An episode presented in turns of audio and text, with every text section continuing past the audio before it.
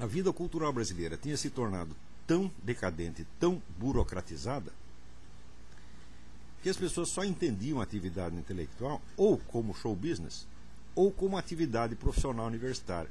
Eles não entendiam, vamos dizer, a busca de conhecimento, tá certo? ou a aquisição de cultura como uma atividade que existe em si mesma e que, na verdade, é o centro inspirador de tudo isso. Então, a vida cultural, a vida intelectual passou a ser uma função ou da mídia ou da universidade, em vez de ser, ao contrário, como sempre tinha sido, ela mesma a inspiradora dessas duas instituições e o motivo para a existência delas. Então aí chegou-se chegou à alienação total, quer dizer, aquela inspiração, aquele desejo, aquele é, objetivo, né, em vista do qual são criadas as instituições, são criados os meios, acaba sendo sufocado por essas instituições e por esses meios que se tornam eles próprios os fins. Mas aos poucos eu fui conseguindo transmitir às pessoas uma noção da, da vitalidade e da força da própria ideia de, de vida intelectual. Um livro que me inspirou nesta época foi o livro do padre Antonin Sertiange, que se chama La Vie Intellectuelle, A Vida Intelectual. Esse livro praticamente decidiu a minha, a minha vida, certo? muitos anos antes disso. É, e o livro foi um, um dos, das obras que me inspiraram para montar o, o seminário de filosofia. A ideia central do, do, do seminário, da estratégia dele, era tentar mostrar às pessoas a vida intelectual não como uma ocupação social ou profissional, muito menos como um hobby, tá mas como um estilo de ser, como uma maneira de viver e como um corpo de valores que deve orientar a construção da sua personalidade. Então, o curso não se destinava, vamos dizer, a abrir carreiras para as pessoas, tá certo? E nem mesmo a habilitá-las para determinadas atividades concretas, seja no meio universitário, seja na mídia, seja no show, business, etc, etc.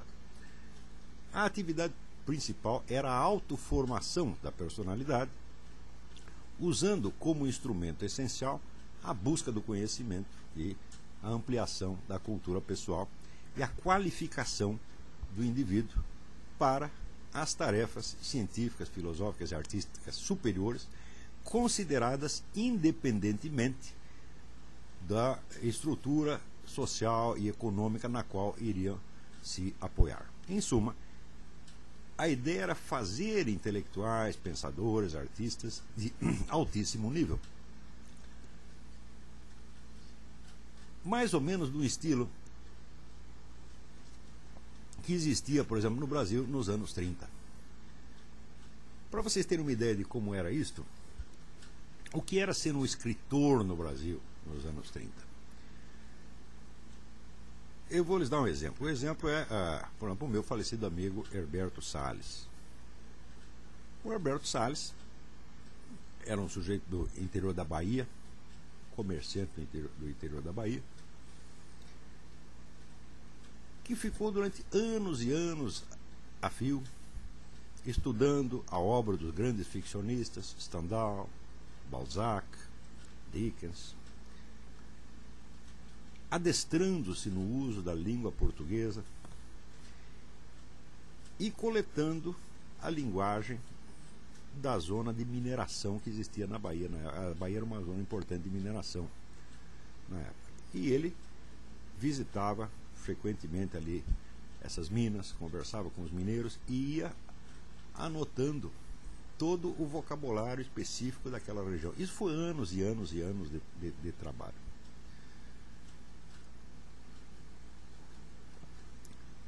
E com isso ele compôs um romance chamado Cascalho. Tá certo?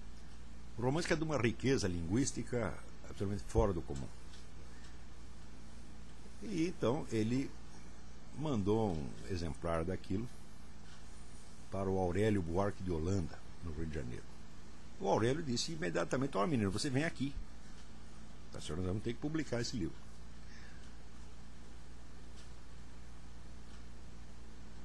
Um episódio semelhante, uma, um trajeto semelhante aconteceu com o grande romancista brasileiro, Graciliano Ramos. Graciliano Ramos era também um comerciante, só que em Alagoas, interior da Alagoas. É, e era uma pessoa bem. tinha boa reputação na região, chegou a ser prefeito de uma cidadezinha Palmeira dos Índios. E ele, no, no fim do, cada fim de ano, ele fazia um relatório para a Câmara de Vereadores. Por uma coincidência, dois desses relatórios chegaram ao conhecimento do poeta Augusto Frederico Schmidt, no Rio de Janeiro, o qual era também um empresário e editor. E o Schmidt leu aquilo e falou: Esse sujeito é um escritor. Isso aqui está muito bem escrito, está bem escrito demais. Tá certo? Quer dizer, é claro que esse camarada é um escritor, no sentido eminente do termo. Então ele deve ter um romance na gaveta. Tá certo? Eu conto esses dois episódios para vocês verem como os intelectuais de grande reputação na capital do país, que era o Rio de Janeiro, eles estavam atentos para a descoberta de talentos no Brasil. Isso por um lado. Por outro lado, você vê que naquela época o escritor não era o sujeito que publicava livros. Publicar livro qualquer um pode fazer. O escritor era um indivíduo que se adestrava no domínio da arte e que tentava ser o melhor possível, mesmo que ninguém jamais o conhecesse e mesmo que nenhum de seus livros jamais viesse a ser publicado. Portanto, a atividade de escritor tinha um certo sentido até sacerdotal, era uma verdadeira, uma verdadeira dedicação. Tá certo? Então, isso quer dizer que aqueles valores que eu tinha aprendido ali com o padre Sertian no livro A Vida Intelectual, eles não eram apenas uma coisa ideal. Não, eram valores que realmente orientavam muitas pessoas, tá certo, na sua vida particular, pessoas que davam muito mais importância para ser escritores verdadeiramente, isso é, ter a, o domínio dos meios artísticos, do que para publicar um livro, dar entrevista, entrar para a academia brasileira, essa coisa toda.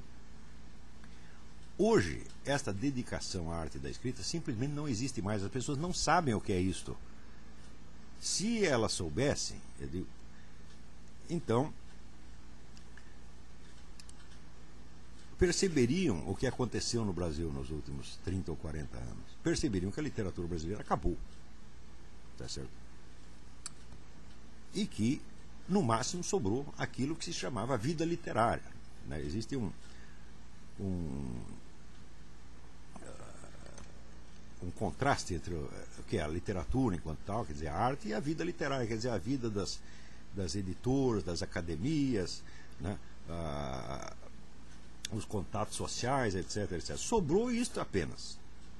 A atividade criativa, a literatura, acabou mesmo. Ela quase foi revigorada um tempo graças a este aporte fabuloso que foi a vinda do Bruno Tolentino, tá que é um indivíduo cuja carreira não é devida ao meio brasileiro de maneira alguma, porque ele viveu 30 anos na Inglaterra. E ele, com o que ele aprendeu lá, ele veio e deu esta injeção de vitamina na literatura brasileira, injeção que ninguém aproveitou. As pessoas viraram, viraram as costas aquilo.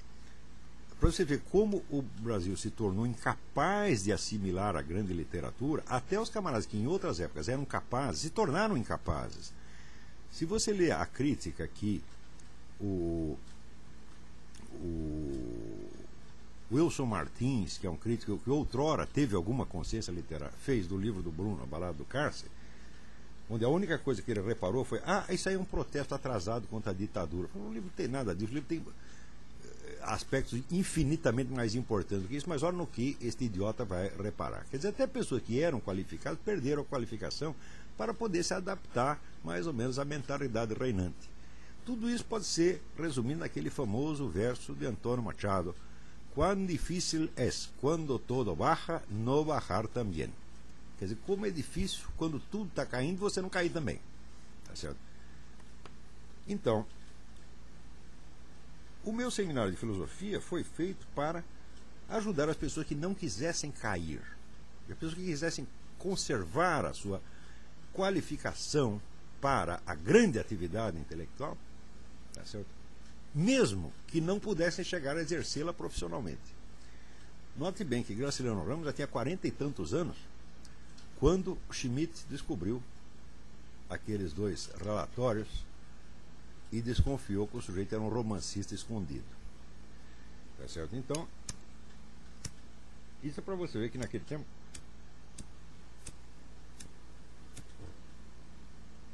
um escritor sabia que era mais importante ele ter efetivamente o domínio da arte do que ele publicar livros, né, brilhar nos círculos literários, etc. Hoje ninguém mais sabe disso. Vamos dizer, um, um, um sujeito que tentar, hoje em dia, tentar se aprimorar na arte literária sem publicar nada, hoje em dia seria tido como uma pessoa anormal, como um doente mental.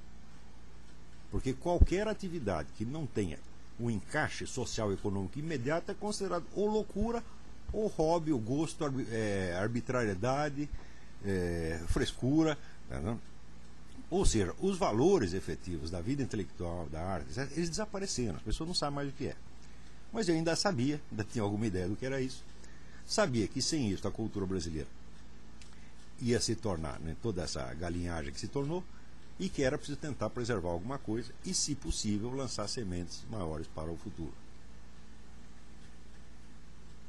O objetivo inicial, claro, não era de ordem política, era de ordem cultural, quer dizer, preservar certas possibilidades humanas que estavam sendo esfareladas rapidamente pelo desenvolvimento da situação.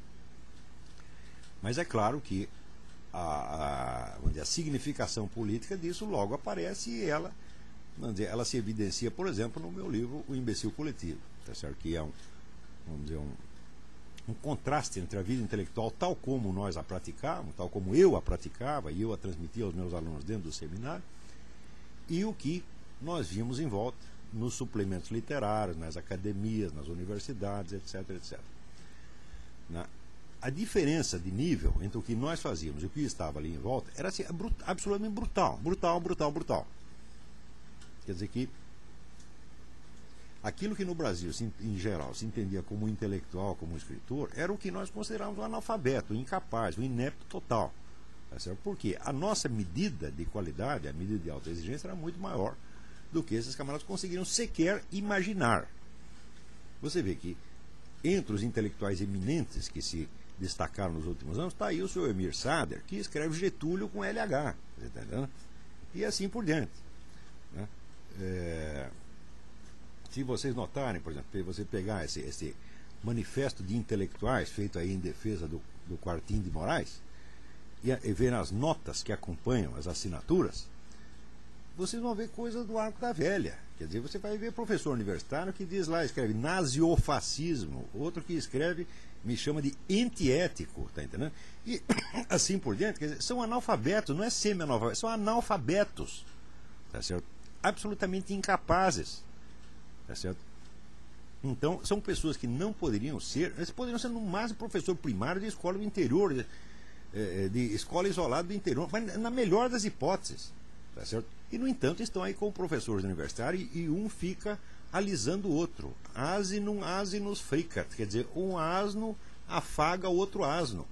É o que nós estamos vendo no Brasil. É uma calamidade intelectual como nunca se viu no mundo. Não há nada de parecido em país nenhum. Quando você vê situações, vamos dizer, de extrema decadência, decomposição cultural, como aconteceu na Alemanha entre as duas guerras, aquilo, comparado com a situação brasileira, parece uma coisa paradisíaca.